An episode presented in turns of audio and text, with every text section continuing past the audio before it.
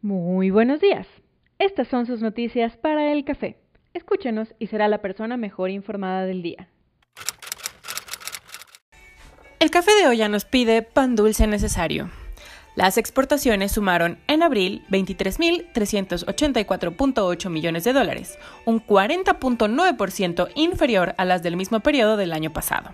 Al rubro que peor le fue, así es, adivinaron, son las exportaciones petroleras, que totalizaron apenas 758 millones de dólares, una caída de 66.4% respecto al mismo periodo del año anterior, mientras que las ventas no petroleras a Estados Unidos cayeron a una tasa anual de 40.7% y las canalizadas al resto del mundo lo hicieron en 33.4%, de acuerdo con información del INEGI. Las importaciones totalizaron 26.472.2 millones de dólares, o un 30.5% menos que las del mismo mes del pasado año. Momento de pancito con extra de mermelada. Y si todavía no le echa la mermelada a su pan, este es el momento otra vez. Porque la Asociación Mexicana de Instituciones de Seguros espera un repunte en la siniestralidad por el aumento en los robos al transporte de mercancías y servicios de entrega de comercios que han tenido que seguir abiertos. En delincuencia organizada por narcotráfico, robos de vehículos de transporte, extorsión y robo. En el primer trimestre del año, el sector asegurador tuvo un aumento real de 5.37%. Los rubros de pensiones y accidentes y enfermedades son los que muestran un mayor avance en lo que va del año, así como el agropecuario que se vio influido por la cancelación de apoyos al campo. Bien bonito todo.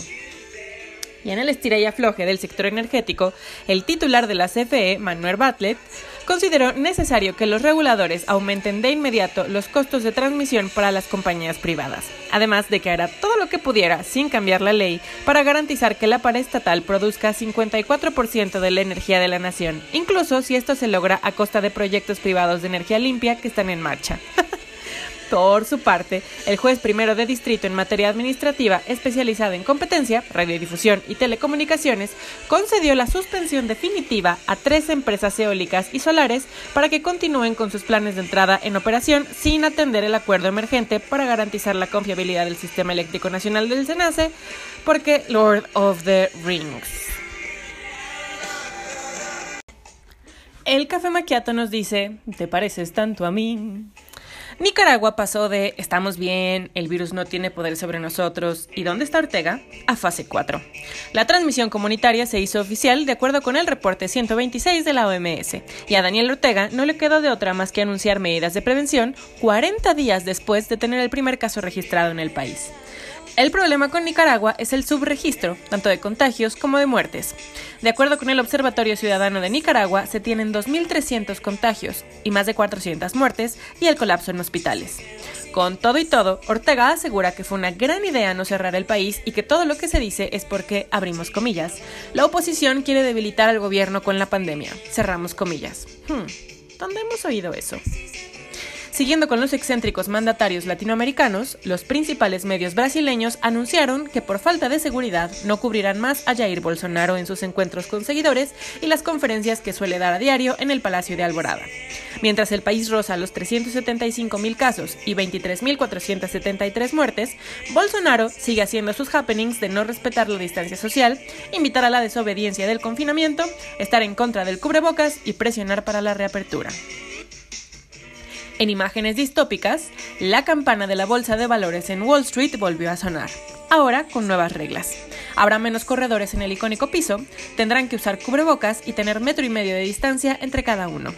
De igual forma, se les pedirá que eviten el transporte público, se tomará la temperatura a la entrada, mientras la mayoría de los trabajadores permanecerá trabajando remotamente, gritando ¡Compra!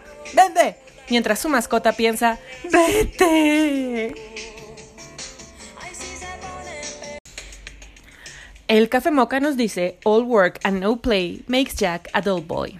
Para celebrar los 40 años del clásico de terror El Resplandor de Stanley Kubrick, la editorial de juegos de mesa The OP lanzó su nuevo juego The Shining, Escape from the Overlook Hotel, basado en el concepto de escape room en casa, donde durante al menos dos horas podrás ponerte en el papel de Wendy o Danny para encontrar una salida del misterioso resort y escapar del desquiciado escritor Jack Torrance mediante la resolución de diferentes pistas y acertijos.